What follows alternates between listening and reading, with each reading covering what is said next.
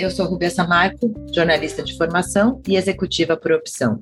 Eu sou Kátia Góes, jornalista de formação e comunicadora por opção.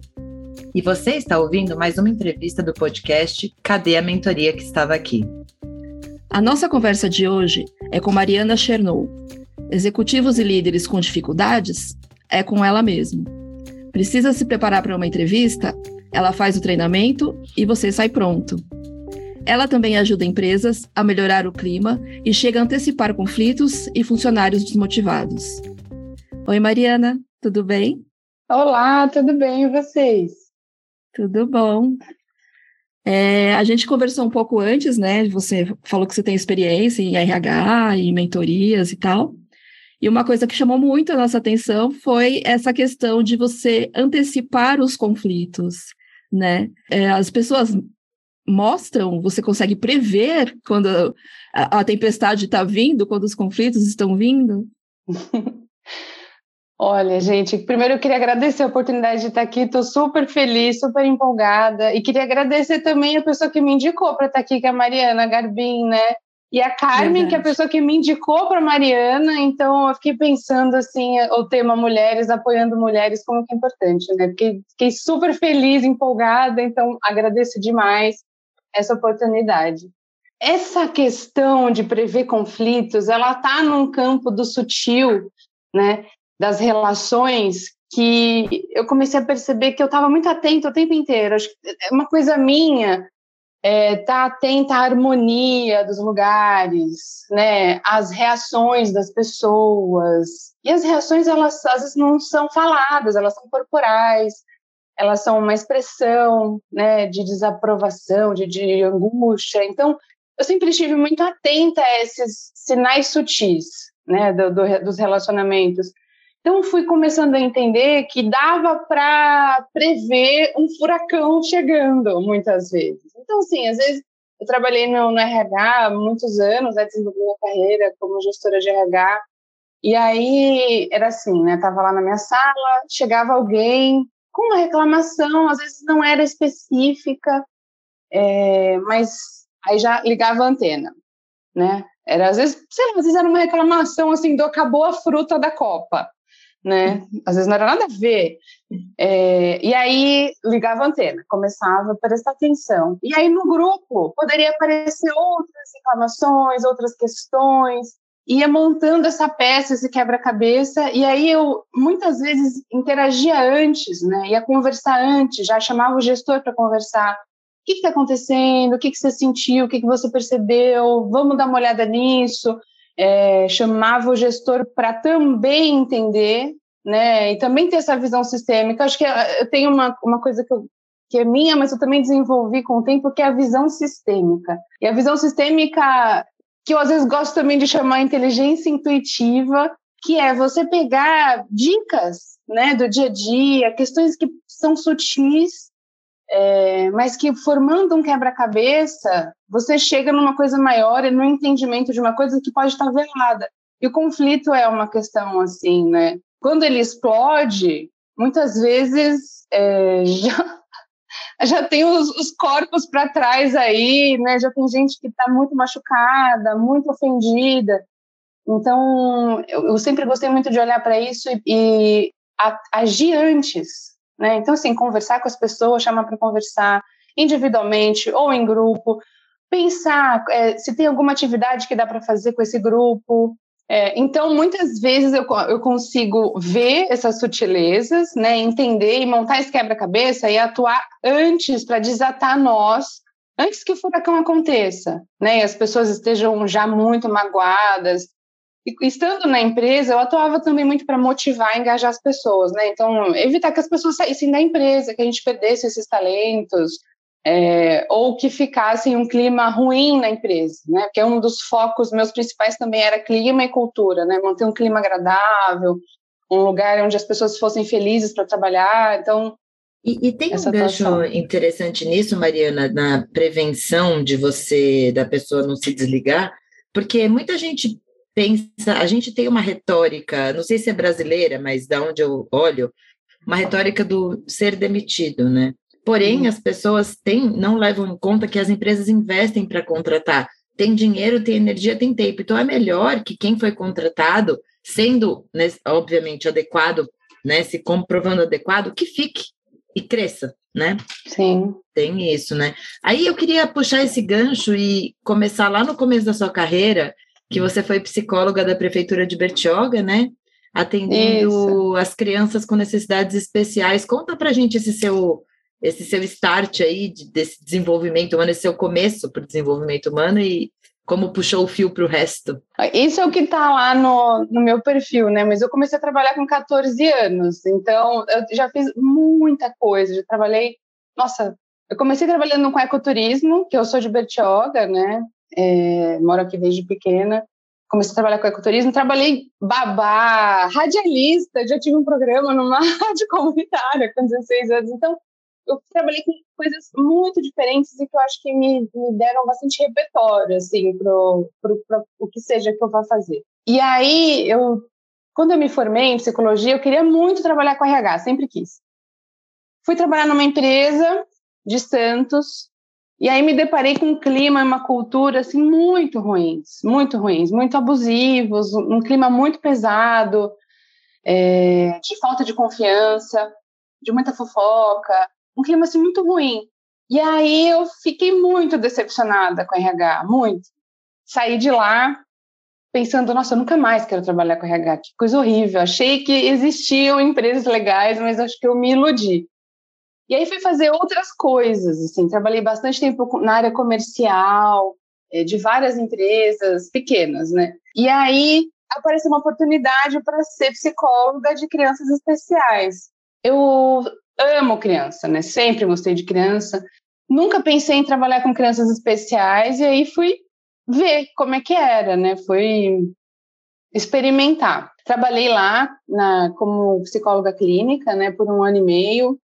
Eu adorava as crianças, mas assim começaram a aparecer desafios muito desgastantes para mim, como casos é, mais graves de abuso em família, sabe? E aí eu vi que aquilo, gente, não é para mim. E eu, eu passei a admirar ainda mais as pessoas que têm o talento de trabalhar com crianças especiais, porque assim tem que ter uma força interior, uma é o que eu não tenho, sabe? Assim, é, são, são questões muito difíceis para lidar no dia a dia. Então, aí eu, eu vi que não era para mim, não era o meu perfil, é, continuei amando crianças, mas vi que esse caminho da psicologia realmente não era para mim, assim, não, não tenho esse talento. E comecei a repensar sobre o RH. Eu percebi que em todos os lugares que eu trabalhava, eu fazia RH de alguma forma. Ou eu fazia seleção, ou eu fazia treinamento, ou eu trabalhava o clima, ou eu queria ajustar os cargos e salários. E aí repensei tudo isso e resolvi procurar novamente uma oportunidade na área de RH. Isso eu já tinha lá meus 25, 26 anos. Comecei a falar para todo mundo que eu conhecia, todas as pessoas que eu encontrava. Ainda estava numa fase de sair bastante, né, de balada. Eu encontrava pessoas na balada e falava, eu estou procurando oportunidade na área de RH. E aí, um, um certo momento apareceu uma indicação assim de um amigo que eu nem esperava, é, fui fazer uma entrevista numa empresa de tecnologia lá em Alphaville e passei, me apaixonei, assim, me apaixonei perdidamente por aquela empresa, por aquele clima, pelaquela cultura. É, eu tinha muita autonomia nessa empresa, construí um RH praticamente do zero, porque tinha departamento pessoal só, então fui construindo as áreas e eu tinha muita autonomia para fazer o que eu quisesse, assim. Então eu pude usar minha criatividade de um jeito às vezes maluco, assim, porque eu tinha os diretores, eu, eu falava assim, olha, eu vou te falar um projeto que eu tenho, ele é maluco, se você achar que não, tudo bem, e eles me liberavam para fazer. Então comecei a, depois que estava o RH estruturadinho, tudo funcionando, né, recrutamento e seleção, eu comecei a focar em desenvolvimento humano, desenvolvimento de lideranças, é, desenvolvimento de equipes, né, é, para serem mais engajadas, mais motivadas, para trabalharem melhor juntas. Então, eu fui fazendo projetos diferentes, desenvolvi alguns projetos de liderança.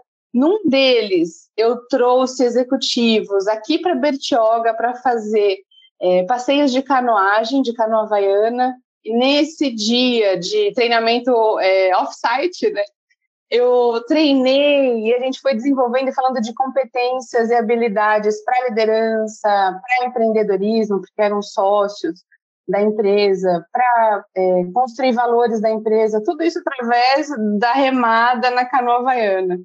Então, é, eu, fui, eu, fui, muito feliz assim nesse, nesses anos na empresa e aí eu me certifiquei de que tem empresas muito boas para se trabalhar, né? Então, curei aquele meu trauma lá do começo da carreira e fui muito feliz nessa experiência.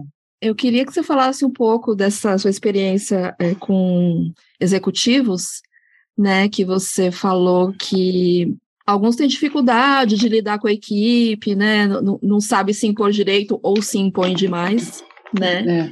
Como ser um, um, bom líder? Como ser é, querido pela equipe, mas também não ser submisso demais? Qual, qual a, a dica que você dá para eles? Quando eu começo o meu o programa de mentoria, a primeira coisa que a gente faz é autoconhecimento. Né? Então, eu sou psicóloga, eu fui me aprofundando em alguns temas como antroposofia, biopsicologia, e aí eu vou usando algumas ferramentas né, dessas técnicas, algumas que eu aprendi, outras que eu elaborei, e a pessoa vai aprofundando para entender qual é o perfil que ela tem né? Entendendo o perfil dela, entendendo o perfil das outras pessoas com as quais ela trabalha. E aí não tem muito como separar, né, gente, vida profissional e vida pessoal. Acaba abrangendo a vida pessoal e mudam coisas de, de todas o, todos os parâmetros da vida da pessoa. Mas eu foco na, na profissão, né, na carreira, no trabalho. Então, a pessoa começa a entender melhor como que ela funciona, como que ela reage, como que ela lida com a raiva, por exemplo, é, se ela é uma pessoa que eu gosto muito de falar da raiva como uma bola de fogo, né? Se ela é o tipo de pessoa que engole, deixa queimar lá dentro do estômago, se ela cospe, queima quem está fora e passou, segue em frente.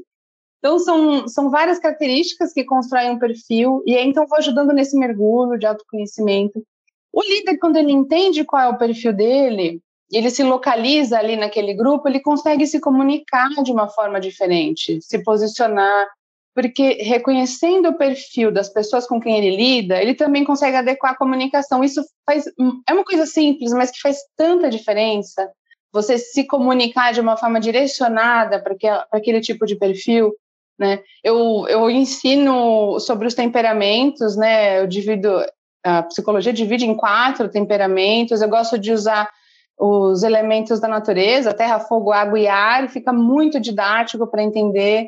Então, é, direcionar a comunicação para cada uma das pessoas, de acordo com esse perfil, com esse temperamento, faz toda a diferença na liderança é, e no relacionamento interpessoal da vida, né, gente? Assim, tenho, tenho clientes que falaram que o relacionamento com a esposa melhorou muito depois de entender qual era o perfil dele e qual era o perfil dela, por exemplo. Eu acho que isso é uma coisa, autoconhecimento, então, que leva ao conhecimento dos outros.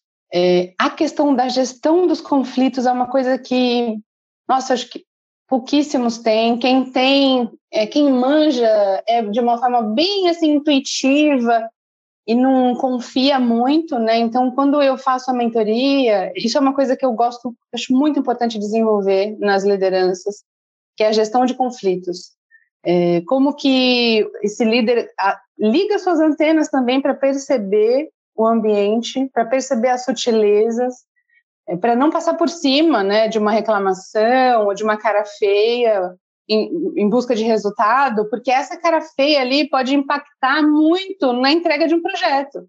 Né? Não adianta fazer uma reunião e ficar é, mirando ali num resultado e deixar de lado as pessoas, as sutilezas dos relacionamentos, que isso é primordial para ter sucesso em qualquer projeto. E a maioria das pessoas vão passando por cima, né? É meta, é PDI, é muita coisa, muita sigla, muito nome inglês. E aí as reações, os relacionamentos vão ficando para trás. E não, não dá, assim, não pode. Isso aí explode lá na frente, isso aí impacta resultado, é, faz muita diferença. Então, essa gestão do conflito que eu vou ensinando esse líder a lidar também, é como resolver, é como colocar a mão para resolver. Porque também tem muita gente que coloca a mão e, e piora as coisas, né? Estraga. tem que ter um jeito, né? Tem que ter um jeito mais humano de entendimento do, do que, que cada situação precisa. Então, eu vou fazendo essa mentoria e a pessoa vai ganhando repertório.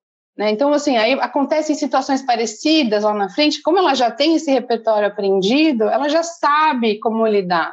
Não vai precisar de mim para sempre. Eu também gosto muito de, de dar alta para as pessoas. Falar, não precisa mais de mim, você já vai voar, sabe? Assim, não, não gosto dessa coisa de ficar dependendo de mim para sempre, porque isso não existe. Eu acho que as pessoas me procuram por problemas pontuais. É, a gente resolve, a gente olha junto, às vezes aparecem outras questões, a gente vai olhando, até que tem uma hora que a pessoa, não precisa mais de mentoria. Né? Então, isso, isso, é muito importante dizer é, que, eu, que eu gosto muito que as pessoas ganhem essa autonomia de saber o que fazer. Assim, não precisa. É, é são técnicas, são coisas simples. Eu gosto de trabalhar com simples. Às vezes você vai olhar a atividade, é, uma atividade ou outra que eu faço, é uma simplicidade enorme, mas que faz uma diferença no entendimento, na didática, na forma como a pessoa vai lidar com essa liderança ou não, que faz toda a diferença. O simples, ele é sofisticado também, né? Super, super. E eu gostei muito dessa, de, que você falou que você gosta de dar alta para a pessoa ganhar a, a ferramenta, pontuando bem a diferença entre o que é fazer terapia, certo?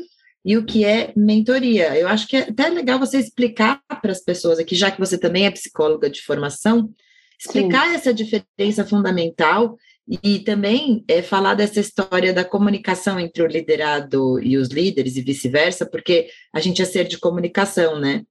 É, o ser humano é de, comunica de se comunicar. Então, como isso realmente afeta, né? Você estava comentando, puxa esse gancho, mas primeiro, por favor, fala a diferença entre a mentoria e a, a terapia. Ótimo. Ah, eu acho que eu também confundia muito antes, assim, era para mim era difícil entender essa diferença. E acho que a pessoa que me, me ajudou a entender, que me deu um caminho, assim, da, me deu o caminho das pedras foi a minha terapeuta, a Carmen, que eu citei aqui no começo ela eu fazia terapia em grupo com ela. E aí eu comecei, eu auxiliei algumas pessoas do grupo a ir bem em entrevista e a ter conversas difíceis no trabalho. E aí alguma dessas pessoas que eu auxiliei, e mas assim, de uma, no meio da terapia de grupo, né, como é uma troca, eu fui falando como eu achava melhor se posicionar numa conversa difícil, pedindo promoção ou se preparando para fazer uma entrevista. É, e as pessoas foram se dando bem, assim, as dicas foram pegando, foram sendo promovidas, conseguiram trabalho. E aí essa minha psicóloga falou, Mariana, você tem um talento aí que é para... Ela não sabia o nome também, a gente foi tentando pensar junto, porque você sabe orientar pessoas para a carreira, para a profissão. Isso é uma coisa que eu não, eu não conheço para pessoa que faça. Eu acho que tem alguma, tem mentoras de carreira, né, que fazem coisas maravilhosas, mas, mas é, um pouco diferente, é mais separação de currículo, é mais é, só desenvolvimento de liderança. E aí eu fui pensando e eu achei que a mentoria era o que eu fazia. Né? Ela falou, vai fazer isso, porque isso é o que você sabe fazer de maravilhoso, assim, e, e dava certo, estava dando resultado. E comecei a atender, então, como mentora de carreira. E aí acho que tem uma grande diferença, assim, que é, na mentoria, eu posso falar para a pessoa o que ela tem que fazer. de acordo com a minha experiência, com as coisas que eu passei, eu, eu consigo falar para ela assim: olha, eu acho que nessa situação é melhor você se posicionar desta forma. Né? Olhando sistemicamente, pensando em toda a politicagem que tem dentro da empresa que você está, da cultura, do clima, da, do seu histórico. Vamos fazer assim: é, se posicionar desta forma, é, ver o resultado, e eu vou traçando junto com a pessoa estratégias, planejamento, para ela chegar onde ela quer, na profissão e na carreira. Então é isso, assim, eu uso da minha experiência e das, das minhas competências, é, ou naturais ou desenvolvidas, para poder mentorar as, as pessoas na área profissional. E aí, assim, a, a, terapia, eu trabalhei muito tempo em parceria com psicólogas que me encaminhavam pacientes do consultório que, tem, que tinham dificuldades na área profissional. Então, a gente fazia uma dupla de trabalho, gente, muito enriquecedora, porque aí a terapeuta, a psicóloga, clínica olhava para a parte é, relacional, familiar, histórica, de sentimentos, emoções, né, aprofundava, e eu fazia o trabalho na carreira e a gente ia conversando sobre aquele paciente e olhando sobre to todos os prismas possíveis, né? Aquela pessoa era muito olhada, né? Em todas as suas complexidades e a gente conseguia prestar um apoio muito, muito legal. Assim, então, é, muitas vezes esses clientes que eu atendia que passavam com psicólogas que eram minhas é, parceiras entravam em assuntos, por exemplo, familiares né, de, é, relacionais, conjugais, dos filhos, eu não entrava, eu não entro muito nesse assunto. acho que eu entro quando tem um paralelo com a vida profissional, né, quando a gente consegue ver tendências é, do perfil da pessoa, mas eu não aprofundo. E aí, em certos momentos, eu falo: isso aqui é, é melhor você tratar na terapia. Né? Isso aqui é assunto de terapia, isso aqui é assunto de mentoria. Aí você falou o seguinte: então, na mentoria, você pode opinar. Ou seja, falar para a pessoa: você está pensando em pedir o seu aumento? Então você fala dessa maneira e marca a reunião nessa sexta-feira, porque pelo que você me falou, na sexta-feira o seu diretor está de bom humor, sei lá, sempre. Estou inventando aqui uma bobagem. Já a terapia, então o terapeuta não deveria opinar. Marca essa diferença para a gente da terapia, por favor. O terapeuta ele pode opinar, sim, mas é de uma forma diferente. Eu estou falando de um lugar, de uma mentora de carreira que tem muita experiência com gestão de pessoas dentro de empresas. A terapeuta, a psicóloga, ela está falando de um lugar de quem entende o ser humano é, e está lá para auxiliá-lo e ajudá-lo, mas não pode dar as respostas, porque a pessoa precisa decidir por si.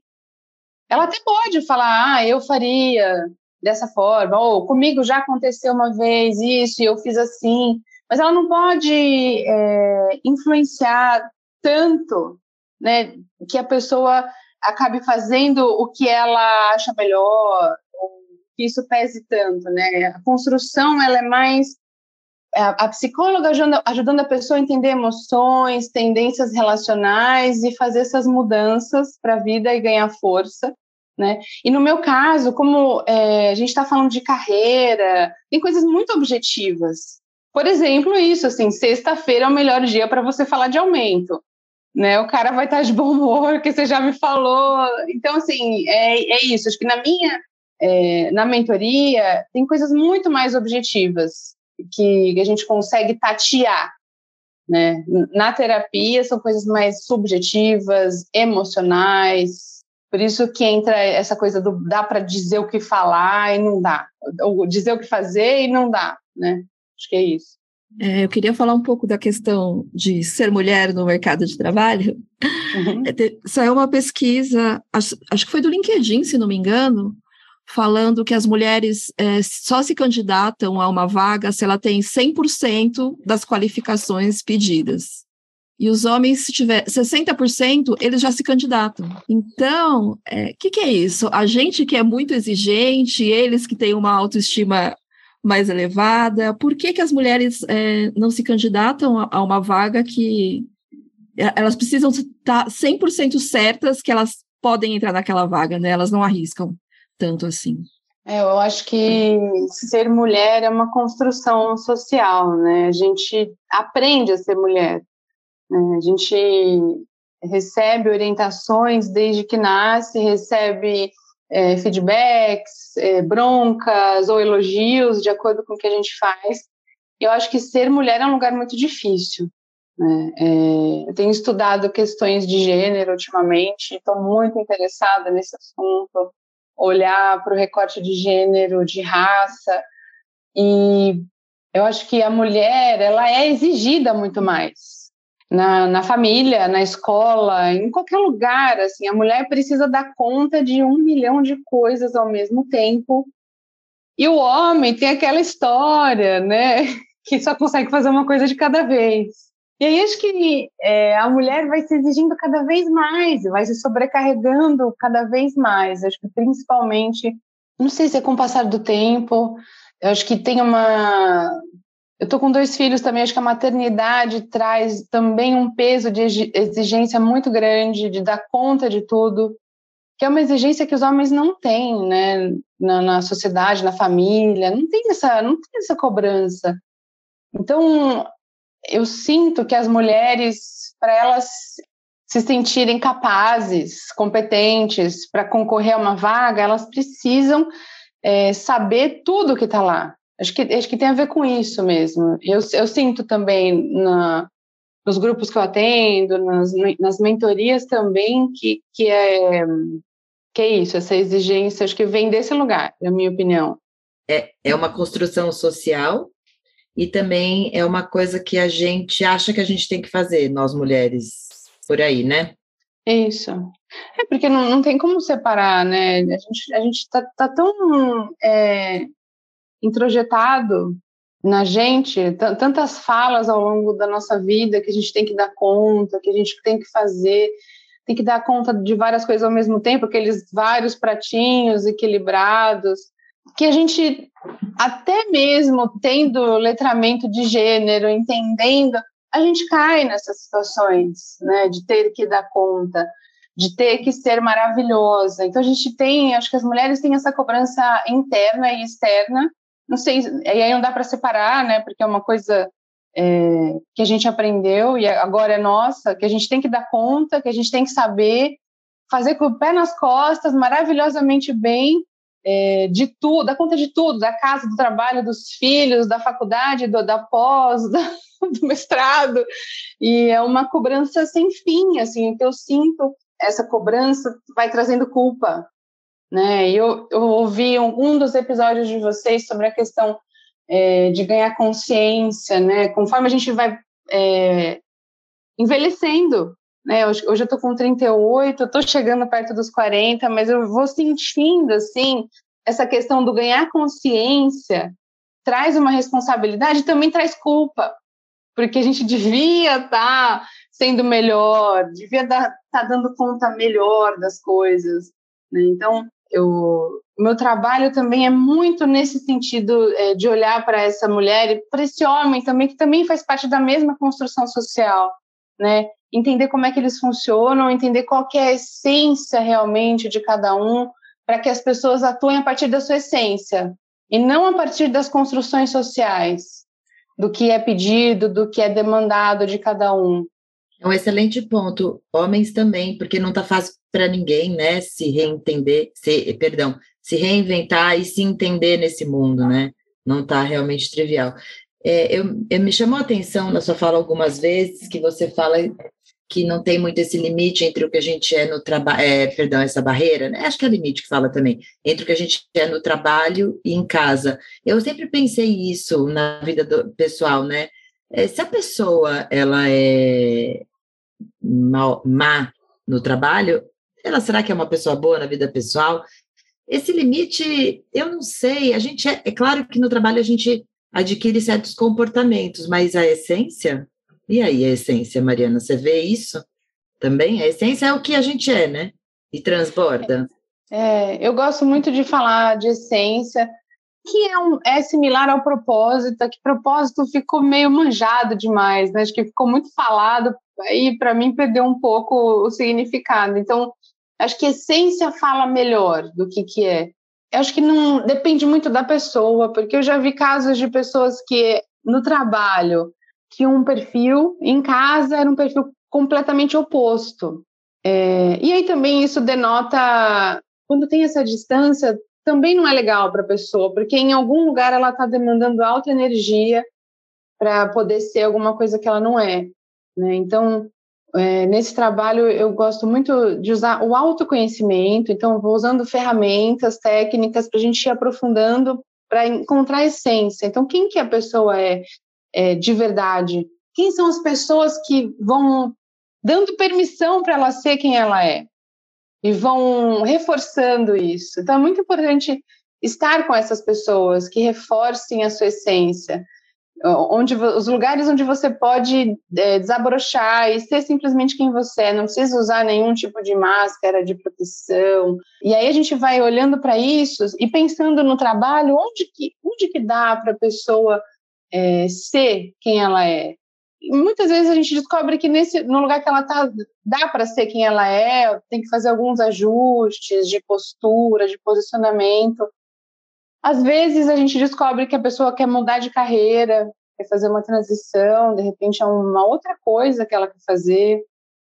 Às vezes a gente descobre que é só uma questão de mudar de empresa, uma questão de clima e cultura que a pessoa não se enquadra, não se encaixa, né? Então, isso é muito importante. Acho que assim como quando eu estava lá na terapia de grupo, que a minha psicóloga falou para mim assim, nossa, isso você faz super bem, por que, que você não vai por aí?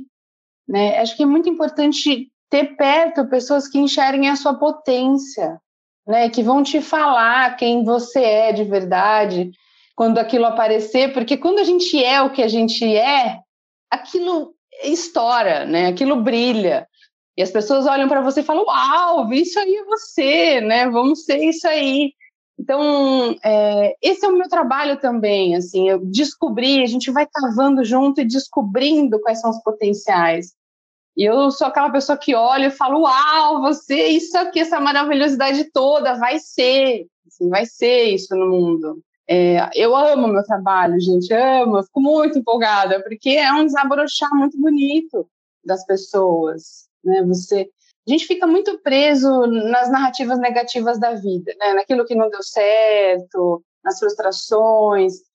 Ao longo do processo, eu vou ajudando a pessoa a olhar o que deu certo, né? onde ela teve sucesso, onde ela conseguiu é, ser feliz.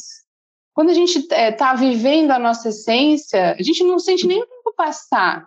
O tempo, a gente vai ver, já chegou 10 da noite, a gente estava ali envolvido com o que a gente ama né? A gente está no flow, que eles falam, a psicologia positiva gosta bastante de usar esse termo. Então, é isso, assim, o meu trabalho é para potencializar, para que a pessoa possa viver essa alegria de fazer o que ela ama. É isso para mim é a essência.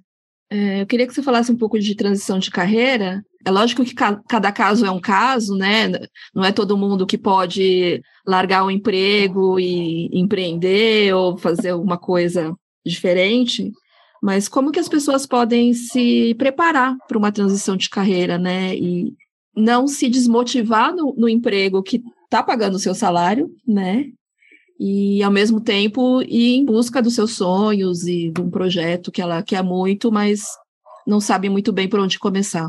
Eu acho que tem é, uma coisa que é começar com trabalhos, projetos que deem para ser paralelos, né? Vai fazendo um pouquinho do que do que ama, é, do que é apaixonado, lá, meia hora por dia, 15 minutos. Isso vai dando um fôlego também, às vezes para aguentar um trabalho que está um porre, né? Que você não aguenta mais. Mas você ter um, um sonho que você está executando de alguma forma, dá um respiro também, né? Dá um alívio para você aguentar é, um pouco mais estar tá naquela empresa que você está só para ganhar um salário. Um, nossa, é um, uma situação muito, muito ruim. Mas acho que isso ajuda muito, dar esse fôlego, começar a fazer alguma coisa paralela que tenha a ver com o sonho. É, e aí vendo, eu acho que como que a coisa toma forma, se ela vai crescendo, se você consegue investir mais tempo nesse sonho. Cada caso é um caso, né? Eu estou falando assim num, num geral. É, quando eu faço essa mentoria também, eu, eu gosto de também olhar para a situação atual e ver o que, que dá para melhorar no, no, na situação que já está lá. Porque muitas vezes uma mudança de postura, às vezes com um chefe, um líder que não está aguentando mais, uma mudança de posicionamento faz toda a diferença e melhora a relação. Né? Então, é, isso também é legal fazer. Às vezes mudar, a pessoa pode requisitar mudar de área dentro da própria empresa. E aí, a transição de carreira, ela tem a ver com várias coisas. Também pode ser uma pessoa está no RH, ela vai para o marketing da mesma empresa, se ela gostar de trabalhar lá, né? Então, cada caso é um caso bem diferente, mas nessa situação assim específica que a pessoa quer mudar, a transição de carreira muito diferente do que ela está fazendo, é, por exemplo, trabalha com tecnologia e quer mexer com, quer ser florista, vai mexer, abrir uma floricultura. Eu acho que é, é isso assim, começar pequenininho, no tempo que dá, investir esse tempo, porque esse tempo que a gente faz o que ama dá um alívio, né? Traz uma energia tão grande.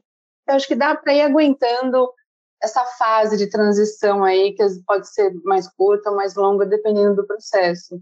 Mariana, conta pra gente seus projetos interessantes aí que você quer colocar no mundo, por favor. Ah, legal.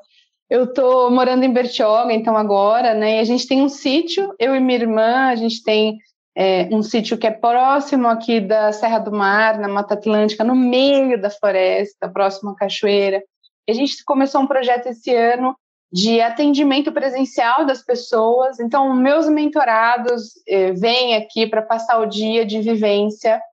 Eh, a gente faz uma vivência no meio da natureza, com respiração, com música, onde a pessoa pode acessar melhor esse desenvolvimento. A gente está falando assim, desenvolvimento de liderança, desenvolvimento de competências. Quando a gente está em contato com a natureza, usando respiração, usando música, a coisa fica muito mais fluida. Então, a gente, eu tenho feito esse projeto que é de desenvolvimento humano na natureza, nesse sítio que fica aqui em Bertioga. A gente atende grupos para vivências, para dinâmicas.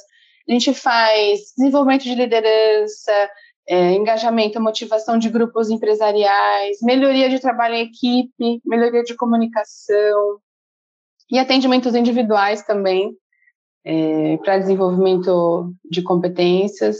Isso é um trabalho, é um projeto, é um sonho meu de anos, assim, que eu tô vibrando nele. E, e aí, esse ano, estamos colocando ele no mundo, assim, com muito amor, com muita paixão. E é isso, assim, eu acredito muito na transformação via natureza, assim, via contato com a natureza.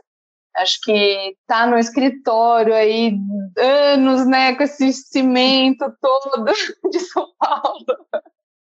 Faz a gente ficar enrijecido também muitas vezes, né? não só no corpo, mas na, no nosso desenvolvimento. Então, esse é um projeto que eu estou muito feliz de colocar no mundo. E quero convidar vocês também a conhecer. Se vocês quiserem dar um pulinho aqui, vou adorar receber vocês. E como que as pessoas encontram Dá, dá o telefone, o site, como que as pessoas encontram esse seu espaço, a gente, a esse gente tá momento come... natural delas? A gente está começando a divulgação agora, então tem um, no Instagram a gente tem uma página, chama é, Comuni... Emana Comunidade. O nome do projeto é Emana, porque é o que a gente quer emanar para o mundo, assim, uma melhoria geral, das pessoas serem mais felizes e emanarem essa alegria para o mundo a gente atuar nessa transformação positiva, sabe? Nesse momento, a gente tem tantas notícias ruins, né? A gente quer focar no que é bom, no que dá para fazer, no, na ajuda que a gente pode dar para as pessoas serem felizes, mais alegres, mais realizadas, mais próximas da sua essência. Então é isso, tem a comunidade Emana lá no Instagram, que a gente está começando, mas é um canal para o pessoal poder entrar em contato com a gente é, via direct. Então, qualquer dúvida também pode mandar mensagem. A gente vai começar a postar mais agora. Eu e minha irmã, a gente é, também tem as crianças, então a gente vai estar tá construindo aí esse caminho a partir de agora. Que legal, legal, bonito nome, muito legal. Obrigada. Muito obrigada, Mariana, compartilhar o seu conhecimento com a gente e ajudar, né? Quem, quem sabe a trabalhar melhor e com mais harmonia. Ai, gente, eu que agradeço. Foi muito bom o nosso papo. Se você tiver sugestão de temas ou de entrevistados para os próximos episódios, é só comentar no nosso Instagram, arroba cadementoria, ou enviar um e-mail para cadeamentoria.gmail.com. Até o próximo episódio.